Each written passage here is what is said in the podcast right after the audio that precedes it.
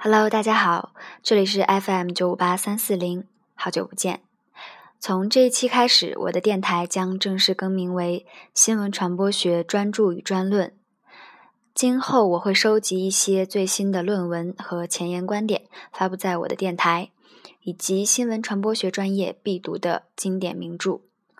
如大家所见，之前我的电台名称叫做“韩流音乐故事”，很可惜。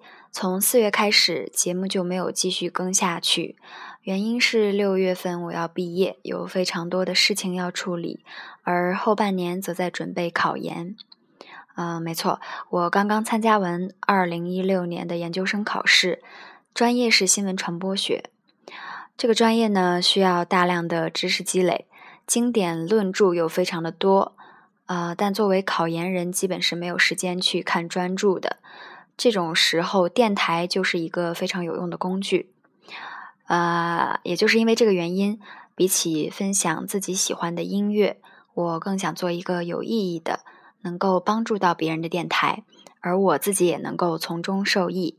因为获取知识是这个世界上最幸福的事之一了。在此，我要特别感谢一位励志的主播，他用优美专业的声音读了许多好书，传播了最好的知识。也给了我启发。碎片化的信息终究抵不过一本书带来的踏踏实实的积累。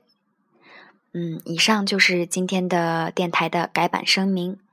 今天是二零一六年的第一天，祝愿听到电台的你心之所愿，无事不成，拥有活在当下的能力。